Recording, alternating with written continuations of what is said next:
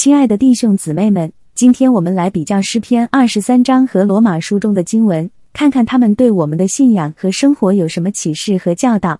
首先，让我们回顾诗篇二十三章，这是一首充满安慰和安全感的诗篇，它表达了上帝对我们的关心和保护。诗篇中说：“耶和华是我的牧者，我必不致缺乏。他使我躺卧在青草地上，领我在可安歇的水边。他使我的灵魂苏醒。”为自己的名引导我走义路，这些话语告诉我们，上帝是我们的牧者，他会带领我们到美好的地方，提供我们所需的一切，并引导我们走在义路上。我们可以相信上帝会保护我们免受邪恶和危险的侵害，因为他是我们的力量和帮助。这对我们的信仰和生活都带来了莫大的安慰和勇气，因为我们知道在任何情况下，上帝都与我们同在。接下来，让我们看看罗马书中的经文。罗马书告诉我们，信仰是我们与上帝建立的关系，这关系是通过信心建立的，而不是通过我们的行为或努力。保罗在罗马书中说：“因为你们得救是本乎恩，又因助信，这并不是出于自己，乃是神所赐的；也不是出于行为，免得有人自夸。”这段经文告诉我们，信仰是恩典的礼物，是通过我们的信心，而不是我们的行为获得的。这也告诉我们在我们的生命中。我们不需要凭借自己的努力来获得救恩，因为这是神的礼物。我们的信仰是基于上帝的恩典和怜悯，这对我们的信仰生活和与神的关系有着密切的关系吧。亲爱的弟兄姊妹们，今天我们来谈论一个令人不安的话题，那就是医院中的闹鬼现象。医院是一个我们每个人都可能在生命中经历的地方，它是医治和康复的场所，但也是生死交替的场所。在这样的场所中，闹鬼现象经常被报道，我们不禁要问：为什么会有闹鬼现象在这样的场所出现？这是否意味着死亡世界和现实世界之间存在某种联系？在圣经中，死亡是人类不可避免的命运。我们生命中的每一个瞬间都是由上帝所赐予的。当我们的生命结束时，我们将面对上帝的审判。圣经也告诉我们，在基督的信仰中，我们有希望和保证。即在基督里的信徒将会永远得到拯救和永恒的生命。然而，我们应该如何看待闹鬼现象呢？有些人可能会认为这些现象是由于灵性存在所导致的，而有些人则可能会认为这只是偶然的巧合。无论如何，作为基督徒，我们应该将信仰放在上帝身上，相信他的保护和引导。此外，我们也应该关注那些在医院中的人，特别是那些正在接受治疗的人。我们可以为他们祈祷，祈求上帝的医治和安慰。同时，我们也可以给那些需要帮助和支持的人提供援助，并在生命中的每一个瞬间都向他们展现基督的爱和关怀。总之，医院中的闹鬼现象可能会令人感到不安和困扰，但作为基督徒，我们可以通过信仰和祈祷来面对它。让我们相信上帝的保护和引导，并在生命中的每一个瞬间都依靠神的带领下。亲爱的弟兄姊妹们，今天我们来谈论一个大家都非常关心的话题——灵异现象。在我们的生活中，有很多人经历过神秘的事件，例如幽灵、阴灵、鬼魂、怪异的声音和视觉等等。这些现象让我们感到不安和害怕。但作为基督徒，我们应该从圣经的角度来看待这些事情。首先，圣经告诉我们要谨慎对待邪灵和鬼魂。在启示录中。有许多描述邪灵和鬼魂的记载，这些事情都是由撒旦所发起的。圣经教导我们要避免接触邪灵和鬼魂，因为他们可能会引诱我们走向罪恶和邪恶的路上。同时，圣经也告诉我们要用耶稣的名号来抵挡邪灵和鬼魂，因为耶稣已经战胜了撒旦和他的邪灵。其次，灵异现象也可能是由于心理因素所引起的。有些人可能会因为过度焦虑或心理疾病而产生错觉或幻觉，在这种情况下，我们应该寻求医学和心理学方面的专业帮助，并同时把信心放在上帝身上。最后，让我们不要忘记，上帝是我们的保护者和救主。当我们面对灵异现象时，我们可以转向上帝，祈求他的保护和指引。在圣经中有许多关于上帝保护我们的话语和应许。例如诗篇九十一篇，让我们相信上帝的应许，并用信心和平静的心态面对任何挑战和困难。总之，灵异现象可能是一个复杂而神秘的问题，但我们可以透过圣经的教导和信仰来应对。让我们相信上帝的保护和引导。亲爱的弟兄姊妹们，今天我想谈论的是怕黑这个问题。在我们的生活中，有很多人会感到害怕黑暗。当夜晚降临，灯光熄灭，人们经常会感到不安和恐惧。这种感觉可能源于对未知的害怕，也可能是因为过去的经历引起的心理阴影。但是，作为基督徒，我们有信仰和上帝的爱，可以帮助我们克服这种恐惧。在圣经中，黑暗被描述为邪恶和罪恶的象征，但同时，黑暗也是神创造的一部分，并且不应该被恐惧和避免。上帝也在黑暗中显现他的荣耀和全能，例如在出埃及记中，上帝用黑暗来惩罚埃及人，而保护以色列人。因此，我们应该学会看到黑暗的多面性，将其作为一个自然现象，并相信上帝会保护我们。此外，作为基督徒，我们也有耶稣基督的教导和圣灵的力量。耶稣是光的象征，他带给我们真理和生命。圣灵也是我们的力量和帮助，它可以平息我们的恐惧，使我们不再害怕黑暗。因此，当我们感到害怕时，我们应该转向耶稣，相信他的应许和帮助，让圣灵充满我们的内心。最后，让我们不要忘记，上帝的爱和信仰可以帮助我们克服任何恐惧和挑战。当我们遇到黑暗时，我们可以相信上帝会保护我们，给予我们力量和智慧。让我们把信仰放在上帝身上，不再害怕黑暗，而是与上帝同行，走向光明之路。阿门。敬爱的教友们，今天我想谈论的是怕黑。很多人都有怕黑的经验。当晚上一片漆黑，环境陌生或充满未知的因素时，我们可能会感到恐惧和不安。但是，作为基督徒，我们知道上帝是我们的保护者和护身符，他会保护和帮助我们克服这样的恐惧。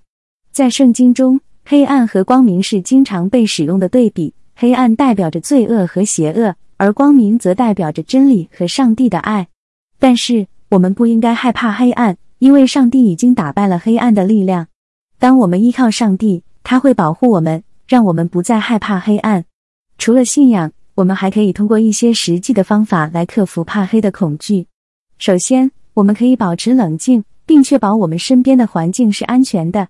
其次，我们可以使用灯光和其他安全措施来减轻恐惧感。最重要的是，我们可以寻求他人的帮助和支持，这将帮助我们克服我们的恐惧和不安。最后，我们需要明白的是，怕黑只是一种心理上的恐惧，上帝已经给我们足够的力量和勇气去克服它。当我们依靠上帝的力量和应许，我们可以克服所有的恐惧和挑战。因此，让我们放下所有的恐惧和不安，将信仰放在上帝身上，依靠他的力量和应许，去面对和克服一切的困难和恐惧。阿门。关于鬼的讲道，可以从圣经的角度来讲解。根据圣经，鬼是指那些曾经在世上生活过的人的灵魂，在身体死亡后没有进入天堂或地狱。而是被困在灵界中，在圣经中，鬼被描述为一种邪恶的存在，与神的正义和爱相对立。鬼是骗子、欺诈者和诱惑者，他们试图引诱人们走向罪恶和死亡。在圣经中，鬼与撒旦或魔鬼相关联，是神的敌人之一。然而，基督教教导我们，神是万能的，他的爱和正义胜过任何邪恶的力量，包括鬼。我们可以通过相信耶稣基督和他的救赎来击败鬼的势力。耶稣基督是神的儿子，他在十字架上为我们的罪而死，并从死里复活，击败了死亡和撒旦的势力。圣经教导我们要警惕鬼的诡计和欺骗，并坚定地站立在神的真理和爱的基础上。当我们与基督同行，我们可以获得力量和勇气，击败鬼的阴谋，并在神的爱和保护下安全地前进。总之。关于鬼的讲道，应该强调神的爱、正义和全能，并鼓励信徒通过与基督同行和依靠圣灵的力量，击败鬼的诡计和欺骗，成为神的儿女，活出他的旨意。很多文化都有鬼魂的存在，这些鬼魂通常被认为是死去的人的灵魂，他们未能离开世界，而留在人间寻找救赎或者报复。然而，在基督教信仰中，我们知道人死后的灵魂会经历审判。然后进入天堂或地狱。所以在这个意义上，鬼魂并不在基督教信仰中存在。然而，圣经中也提到了邪灵的存在。邪灵是撒旦和他的追随者的跟随者，他们试图引诱人们远离上帝的旨意。在圣经中，邪灵被描述为隐藏在人们内心深处的强大力量，他们可以控制人们的思想和行为，导致他们犯罪和不道德的行为。圣经中也提到了一些关于如何对待邪灵的建议。首先，我们应该避免和邪灵接触，因为这可能会让他们更容易的控制我们。其次，我们应该通过祈祷和属灵的战争，向上帝祈求帮助，抵抗邪灵的引诱和攻击。最重要的是，基督教信仰告诉我们，只有通过与基督建立关系，才能得到真正的救赎和平静。基督为我们的罪而死，并通过他的救赎，我们可以获得永恒的生命和与上帝的关系。因此，我们不必担心鬼魂的存在或被他们所控制。我们的力量来自于与基督的关系。他的爱和平安可以保护我们免受邪灵的攻击和引诱。敬爱的教友们，今天我想谈论的是鬼。鬼在许多文化和信仰中都扮演着重要的角色。在一些文化中，鬼是已故的祖先或英雄的灵魂，他们为人们带来保护和帮助。然而，在其他文化中，鬼则被描述为恐怖和邪恶的存在，会引发灾难和毁灭。作为基督徒，我们相信，只有上帝才能掌握和控制一切。任何超自然的力量或存在都必须服从上帝的权柄。因此，我们对鬼的观点是基于信仰的。在圣经中，鬼被描述为邪恶的存在，是撒旦的同伴和手下。鬼会试图引诱人们犯罪和犯错误的行为，并对那些拒绝信仰上帝的人进行攻击和影响。但是，对于那些相信上帝和依靠上帝的人来说，鬼是无力的，上帝的全能和爱是超越任何邪恶的力量，这是我们可以信赖的。作为基督徒，我们应该专注于寻求上帝的真理和智慧。我们不应该让鬼或任何其他邪恶的力量支配我们的思想和生活。当我们在困难和失恋中时，我们应该信任上帝的带领和保护，相信他的全能和恩典，坚信他会帮助我们度过难关。因此，让我们将信仰放在上帝身上。寻求他的保护和祝福，并永远不要被鬼或任何其他邪恶的力量所困扰。愿上帝的恩典和平安常与你们同在。阿门。亲爱的朋友们，今天我想谈论一个有点严肃的主题，那就是医院太平间。医院太平间是一个特殊的地方，它是用来存放死者的地方，也是医院中最悲伤的地方之一。当我们去医院探望病人时，往往不会想到这样的地方，但事实上。它对医院的运作非常重要。太平间的工作人员负责处理死者的遗体，包括尽快把遗体移到太平间，进行必要的检验和保存，并帮助家属处理相关事宜。在这个过程中，太平间的工作人员必须非常尊重死者和家属的感受，因为他们正处于失去亲人的伤痛中。除此之外，太平间也是研究医学的重要场所之一。科学家可以从死者的遗体中学到很多东西。这有助于提高医学研究和诊断的水平，进而提高人类的健康水平。然而，我们也应该注意到，太平间是一个悲伤的地方。当我们走进太平间时，应该要有一种尊重和敬意，并且要为那些已经离开人世的人祈祷。同时，我们也应该要珍惜生命，关注健康，并且要珍惜我们与家人、朋友在一起的每一刻。谢谢大家聆听我的演讲。今天我想和大家分享的主题是医院太平间。这是一个我们不太想去思考的主题，但是它确实是现实生活中必须面对的一个问题。医院太平间是一个非常特殊的地方，因为他们是存放已故病人的地方。在这里，医护人员会将病人的遗体保存在冷藏设备中，直到家属安排下葬或火化为止。虽然这个主题可能让人感到不舒服，但我们应该正视这个现实。无论我们多么健康和谨慎，死亡都是不可避免的一部分，而医院太平间则是处理这一过程的重要环节。同时，我们也应该关注医院太平间的管理和运作。在这个过程中，我们需要确保遗体得到妥善处理，同时也要尊重家属的意愿和信仰。医院太平间的设施和条件也应该得到严格监管，以确保安全和卫生。在最后，我们应该关注并尊重这些已故病人和他们的家属。他们曾经是我们的家人、朋友或同事，我们应该以尊重和感恩的心态面对他们的离去，同时也应该为他们的安宁和尊严而努力。谢谢大家聆听我的演讲，希望这个主题能够引起大家的关注和重视。今天我想和大家分享的主题是死亡。虽然这是一个让人感到不舒服的话题，但死亡是生命周期的自然结局，每个人都会经历这个过程。死亡是一个既可怕又神秘的主题，因为我们不知道死亡之后会发生什么。对于不同的人来说，死亡的含义和价值也会有所不同。有些人认为死亡是一种解脱，可以结束生命中的痛苦和困境；而对于其他人来说，死亡则是一种失去，会带来痛苦和悲伤。然而，无论我们如何看待死亡，我们都应该接受它是不可避免的一部分，并且为这个现实做好准备。我们可以通过关注健康和身体状况，以及制定适当的遗嘱和安排，来帮助我们面对死亡。同时，我们也应该为那些已经离开我们的人怀念和怀念他们。虽然他们已经不在我们身边，但他们留下的记忆和影响将永远存在。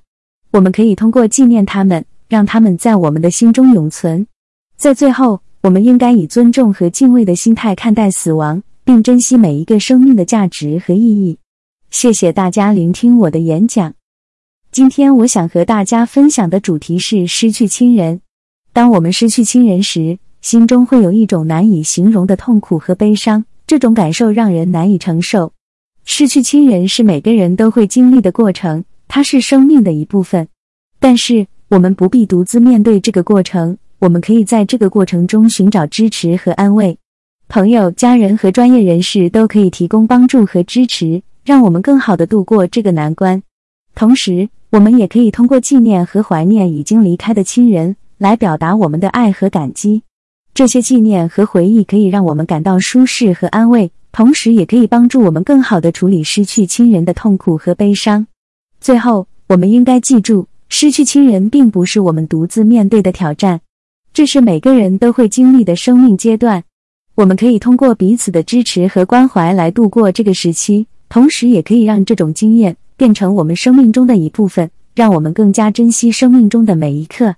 谢谢大家聆听我的演讲。题目：害怕与信心。教会的亲爱的弟兄姐妹，愿恩典与平安从神我们的父和主耶稣基督归于你们。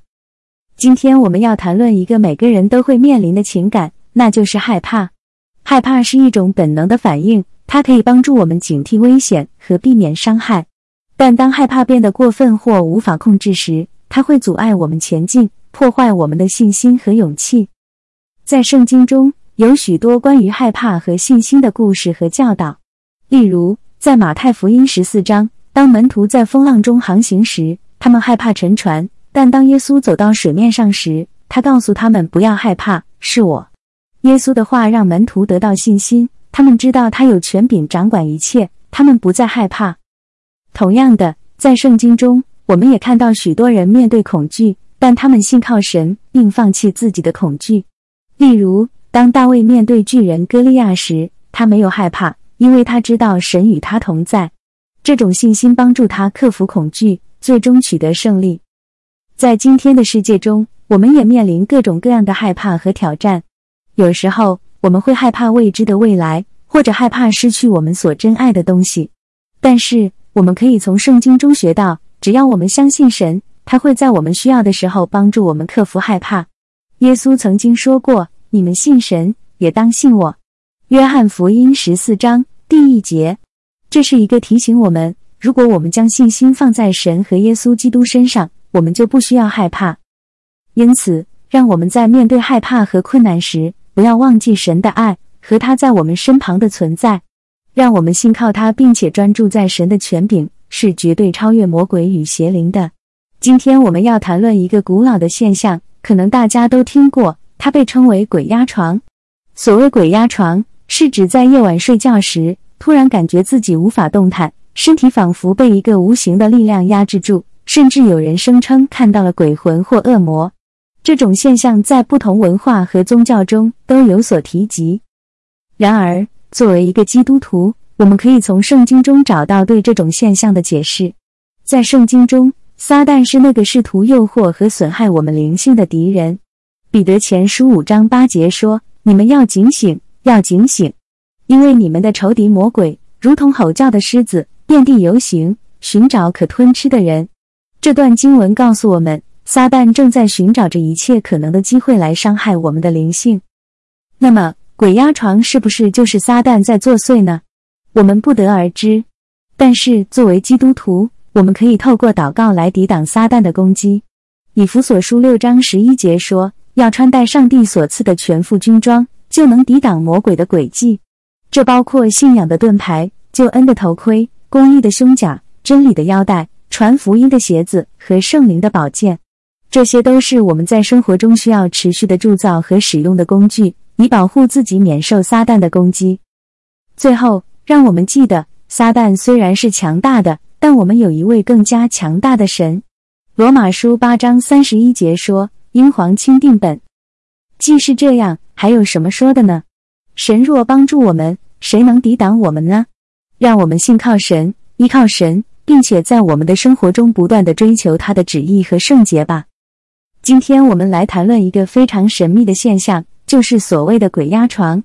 这个现象指的是在睡梦中。人感觉到自己被一种无形的力量压制住，无法动弹，并且感觉到身体被压迫、窒息，甚至有幻觉的经验。这种现象在不同文化中有不同的解释。有些人认为是被鬼压住了，有些人认为是梦魇的影响。然而，现代科学已经对这种现象进行了一些研究，并且提出了一些可能的解释。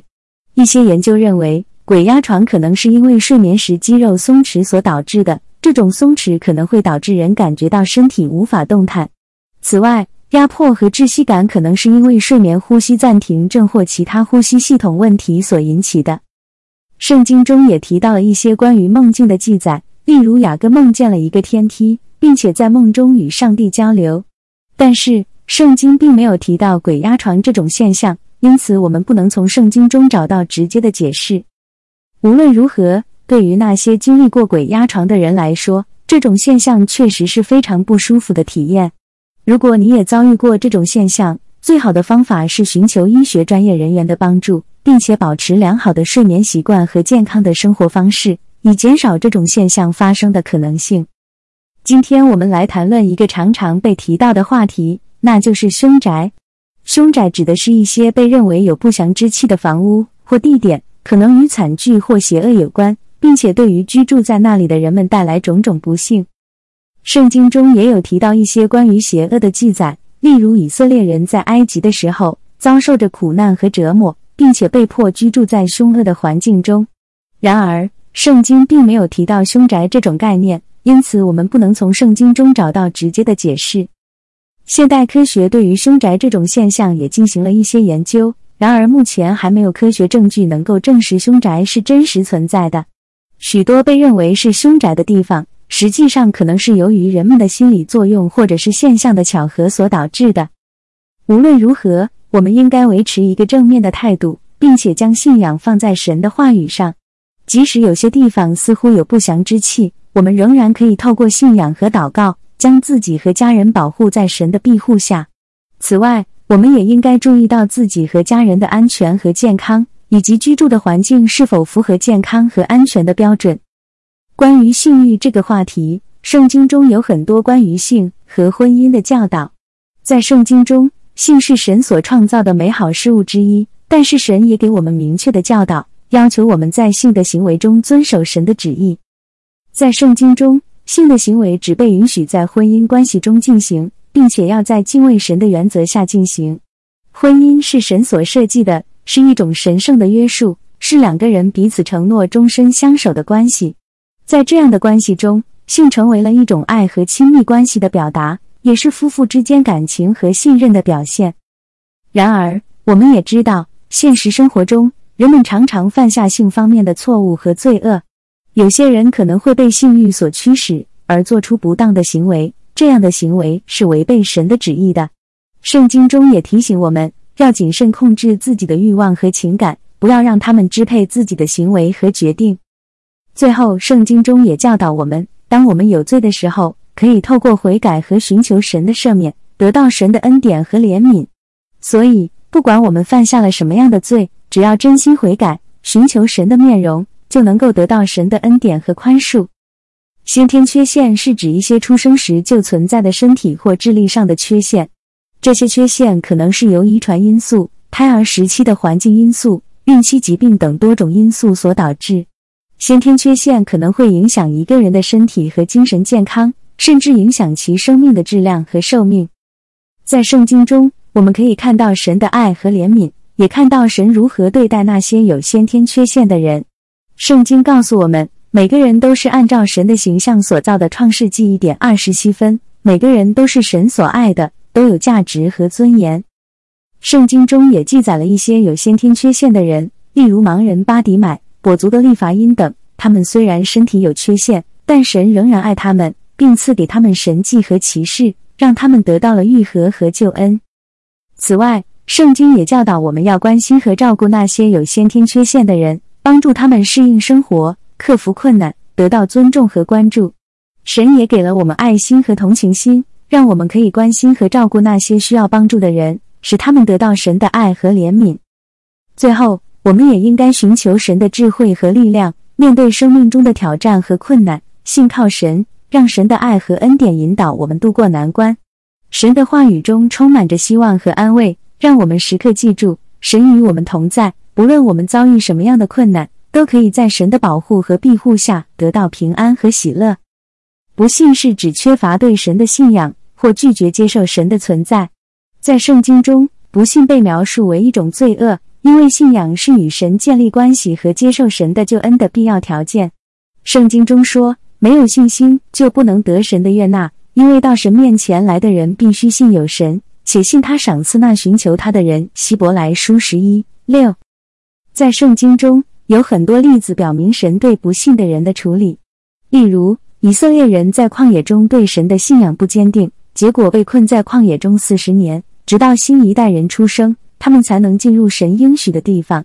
此外，耶稣的教导也强调信仰的重要性。他说：“你们若不信我，必定要受罪；但你们若信了我，就必定得永生。”约翰福音八点二十四分。然而，即使一个人不相信神，神仍然爱他们。并期待着他们回归。圣经中说，神爱世人，甚至将他的独生子赐给他们，叫一切信他的不至灭亡，反得永生。约翰福音三点十六分。神的爱是无条件的，即使我们不信他，他仍然爱我们，并为我们准备了救恩的道路。因此，无论我们是否相信神，他都在等待着我们回归他，接受他的救恩。圣经中提到，只要我们心里诚实的寻求神。他就会向我们显示自己，帮助我们建立信仰的关系，让我们向神祈求信仰的恩典和智慧，让我们能够相信他，并接受他的救恩，享受神的丰盛和荣耀。亲爱的兄弟姐妹们，今天我想和你谈谈一个在现代文化中非常流行的话题——诗。虽然诗经常在电影和电视节目中被描绘成病毒或其他型别感染的虚构生物。但我们可以从诗的想法中学到一些更深层次的精神教训。在许多方面，诗代表形式那些身体上活着但在精神上死去的人，他们被自己的欲望吞噬，失去了他们生命中的真正目的。同样，如果我们允许自己的欲望吞噬我们，忘记我们存在的精神层面，我们也会变得像诗一样。圣经警告我们精神上死亡的危险。在以弗所书第二章第一节到第二节中，他说：“你们死在过犯罪恶之中，他叫你们活过来。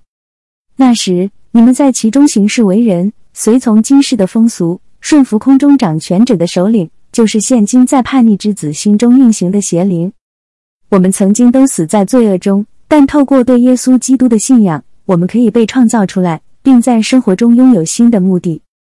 然而。”正如诗经常被描绘成盲目的遵循他们的欲望一样，我们也会陷入为自己而活而不是为上帝而活的陷阱。在罗马书第八章第五到六节中，他说：“因为随从肉体的人思想属乎肉体的事，随从灵的人思想属乎灵的事。以肉体为念，就是死；以灵为意念，乃是生命平安。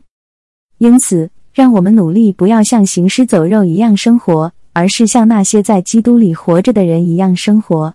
让我们抛开自己的欲望，在我们所做的一切中寻求遵循上帝的旨意。愿我们被圣灵充满，把心思放在上帝的事物上，这样我们就能真正生活和体验耶稣应许给我们的丰富生活。总之，让我们记住，诗不仅仅是一个虚构的生物，也可以代表精神上死亡的危险。让我们努力为上帝，而不是为自己而活，这样我们才能真正体验到他为我们准备的充实生活。阿门，亲爱的朋友们，今天我要和大家分享一个关于湘西赶尸的故事。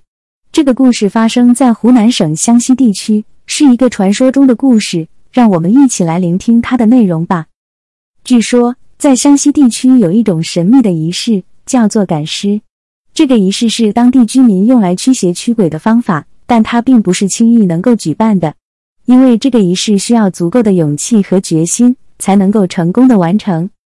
故事的主人公是一个年轻的男子，他为了治疗自己的父亲，决定前往湘西地区学习赶尸的技巧。他经过了一番寻找，最终找到了一位老师，学习了赶尸的技巧和相关知识。但是，当他回到家乡时，却发现自己遭遇了前所未有的困难。他的父亲死后不久，竟然变成了一个行尸走肉，众人都非常害怕。但这个年轻的男子却决定采取行动。用自己学到的知识和技巧赶走父亲的尸体，在这个过程中，他经历了许多困难和危险，但是他从来没有放弃，一直到最后成功的赶走了父亲的尸体。他的勇气和坚定的信念让他成为了当地人心中的英雄。这个故事告诉我们，人们在面对困难时，应该要有勇气和信念，不要轻易放弃。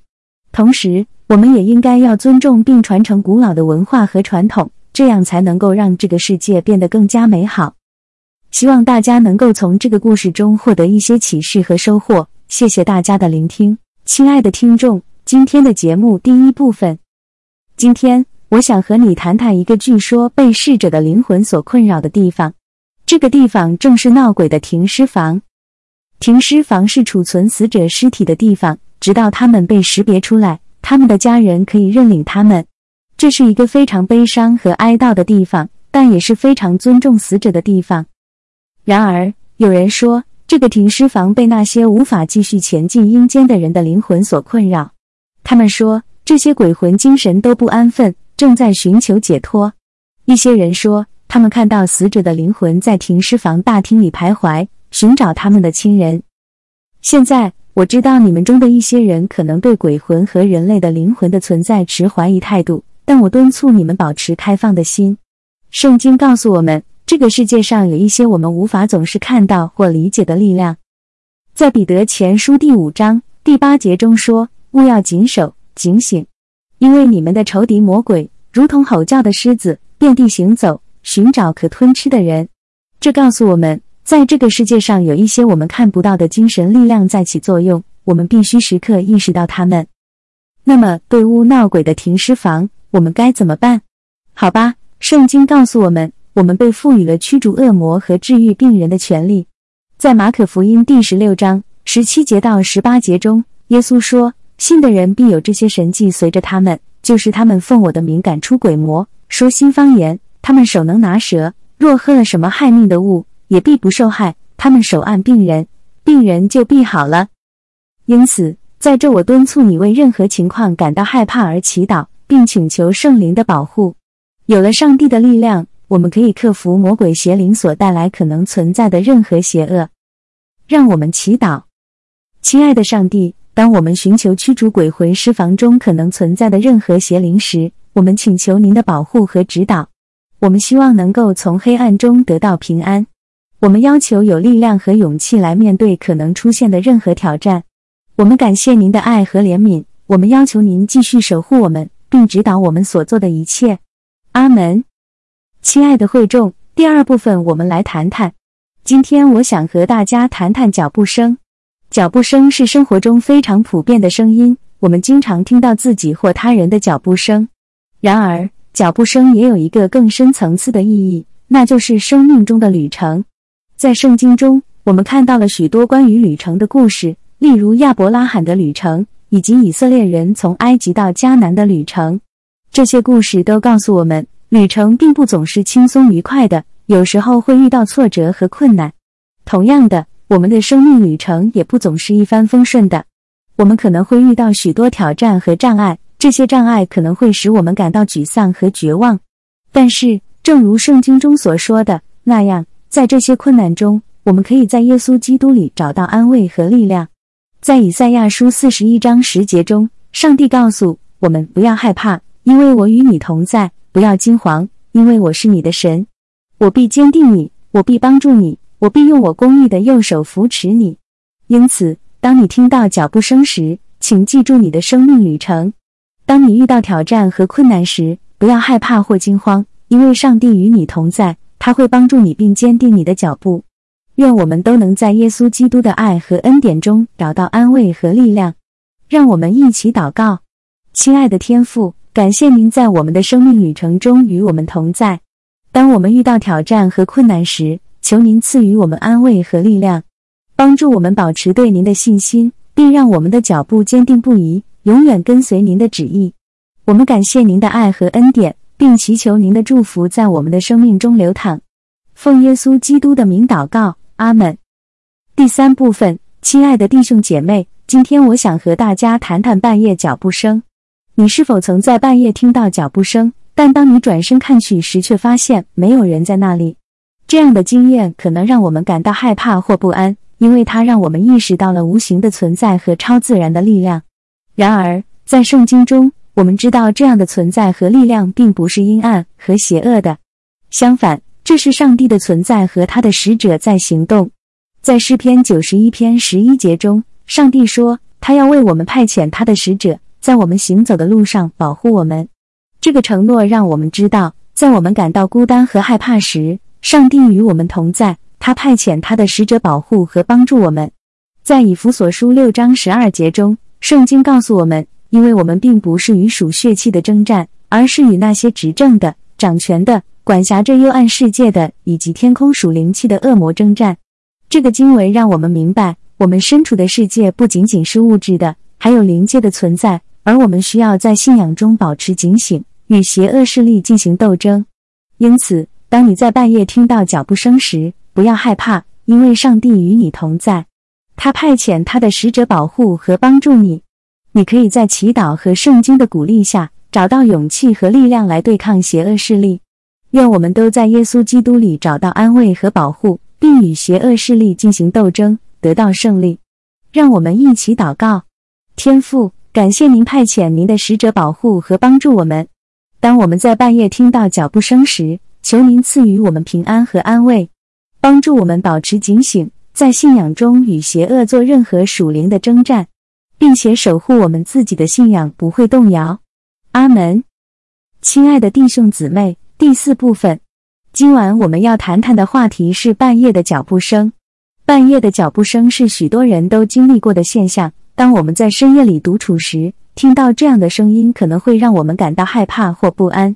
但是，圣经中也有关于脚步声的话题。让我们来看看圣经中的启示，在诗篇一百一十九篇一百零五节中。圣经告诉我们：“你的话是我脚前的灯，是我路上的光。”这句经文告诉我们，上帝的话语是我们在黑暗中行走时的灯光和指引。当我们听到半夜的脚步声时，我们可以把上帝的话语当作我们在生命旅程中的灯光，让我们的路上充满光明。此外，在马太福音十四章二十五减二十七节中，耶稣基督走在水面上，门徒们看见后非常害怕。但耶稣立刻对他们说：“放心，是我，不要怕。”这句话告诉我们，即使在半夜的黑暗中，耶稣也与我们同在，他会保护和指引我们。因此，当你听到半夜的脚步声时，请不要害怕或担忧。相反的，让我们转向上帝的话语，让它成为我们生命中的指南针，并相信耶稣基督会保护和指引我们的脚步。让我们一起祷告：天父。感谢您在我们生命中的旅程中与我们同在。当我们听到半夜的脚步声时，求您赐予我们平安和安慰，让您的话语成为我们生命中的灯光和指引，让我们的路上充满光明。愿您保护和指引我们的脚步，让我们永远跟随您的旨意。奉耶稣基督的名祷告，阿门。有些人可能会认为上帝是不公平的，因为有些人似乎比其他人更加受到他的恩惠。例如，一些人可能天生就有较好的家庭背景和社会经济地位，而另一些人则可能生活在贫困或艰难的环境中。然而，我们需要认识到，上帝并不是要让每个人都过着完全相同的生活。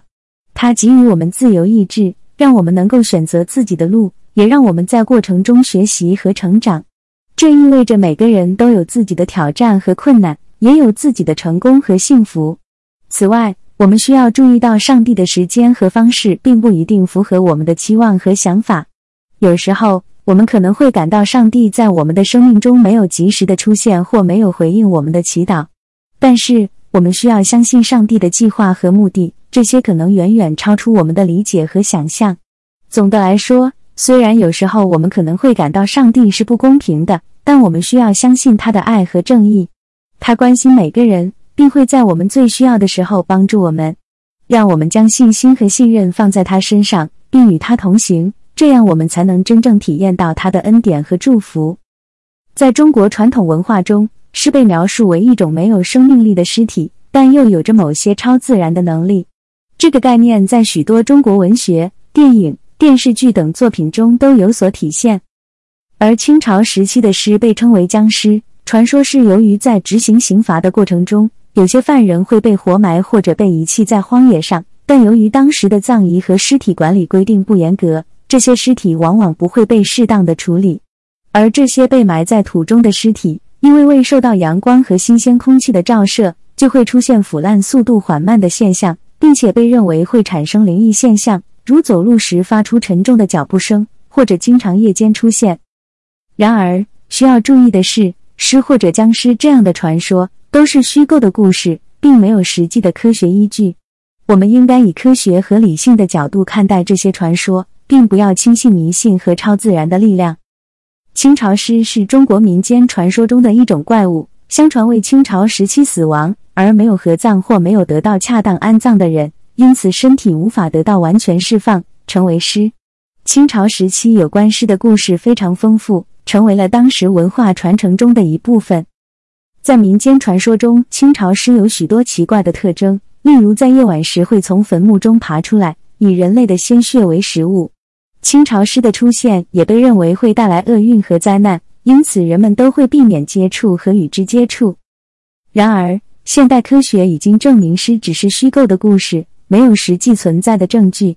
尽管如此，清朝诗作为民间传说的一部分，仍然在中国文化中占有一席之地，为人们提供了一个丰富多彩的传统故事和文化背景。吸血鬼是一种传说中的超自然生物，通常被描述为可以吸食人类或动物的血液来维持自己的生命。吸血鬼的形象在不同的文化和时代中有着不同的变化。但通常都是被认为是恐怖和邪恶的存在。吸血鬼的起源可以追溯到古代的民间传说和神话，而现代吸血鬼文化的形成则始于19世纪的欧洲，特别是在东欧地区。这些传说和故事往往与死亡、墓地和不死有关。在现代，吸血鬼文化已经成为了一种流行文化现象，包括电影、书籍、电视节目和游戏等。许多人对吸血鬼文化感到着迷，并将其视为一种神秘和浪漫的存在。然而，吸血鬼文化中的许多元素都是虚构和虚假的，并且不应被视为现实中存在的东西。同时，许多人也认为吸血鬼文化中存在着一些危险和不健康的元素，例如过度的暴力和性暗示等。总的来说，吸血鬼是一个神话中的存在。其起源可以追溯到古代的民间传说和神话。吸血鬼文化在现代已经成为了一种流行文化现象，但其中的许多元素都是虚构和虚假的。色情是指涉及或描绘性行为或裸体的内容，通常被视为具有猥亵或淫秽的性质。色情在不同的文化和社会中有着不同的定义和标准，有些社会对于色情持保守的态度，而有些社会则对色情较为开放。随着互联网和科技的发展，色情在网络上也变得更加普遍和易于获取。尤其是在许多社交媒体平台上，色情内容可能被不当的分享或传播，可能会对儿童和青少年造成负面影响。然而，关于色情是否具有负面影响，学术界存在许多争议。一些研究表明，长期接触色情内容可能会对人的性观念和性行为产生影响，甚至导致对性的上瘾。而另一些研究则认为，合理使用色情内容对人的性观念和性行为没有显著的负面影响。总的来说，色情是一个具有争议性的话题，其对人的性观念和性行为是否具有负面影响，存在学术界的不同看法。人们需要以理性和健康的态度来对待色情，避免对自己和他人造成伤害。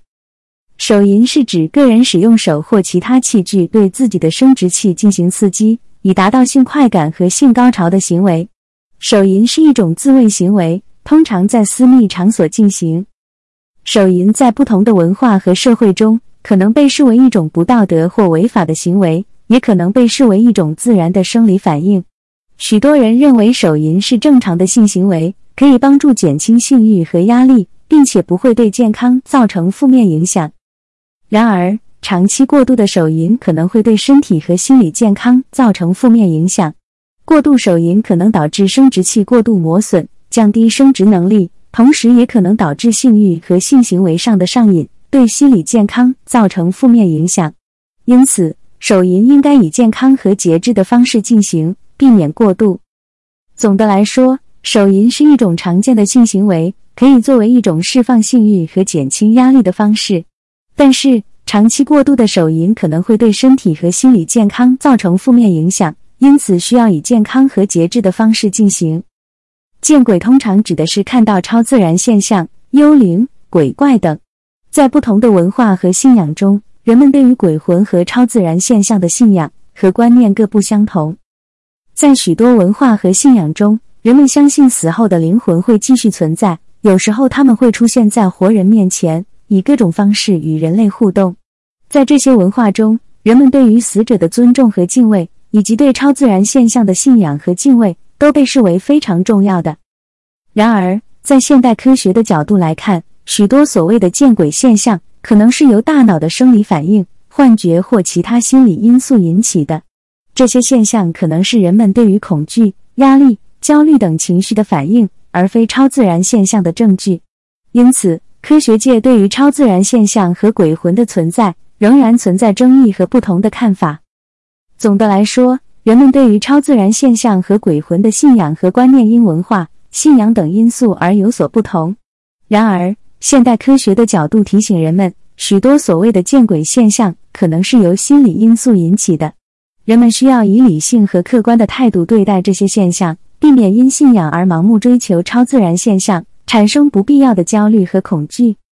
镜子的鬼是一种常见的民间传说和恐怖故事。在不同的文化和地区都有相关的传说和故事。根据这些传说和故事，镜子被认为是一个通往另一个世界的门户。镜子中可能会出现超自然现象，如幽灵、鬼魂等。有些故事中还认为，如果在晚上照镜子，可能会看到自己的镜像中出现一个鬼魂或幽灵，并且如果不小心与镜子的鬼对视太久，可能会受到诅咒或遭受不幸。然而，科学的角度来看，这些传说和故事都是无根据的。镜子只是一个反射物体，不可能成为通往另一个世界的门户，也不可能出现鬼魂或幽灵。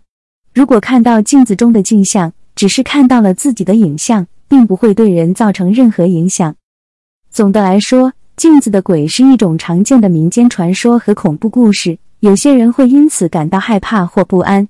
然而，科学的角度来看，这些故事都是无根据的。镜子只是一个反射物体，不可能成为通往另一个世界的门户，也不会出现鬼魂或幽灵。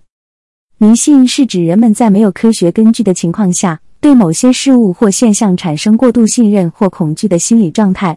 迷信的特点是缺乏理性和科学性，只是基于传闻、陈述、经验、信仰等非科学的因素形成的看法和观念。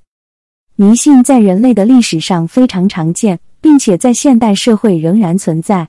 例如在某些地区人们仍然会相信一些与科学相矛盾的迷信观念如风水占卜方位学仪式等等。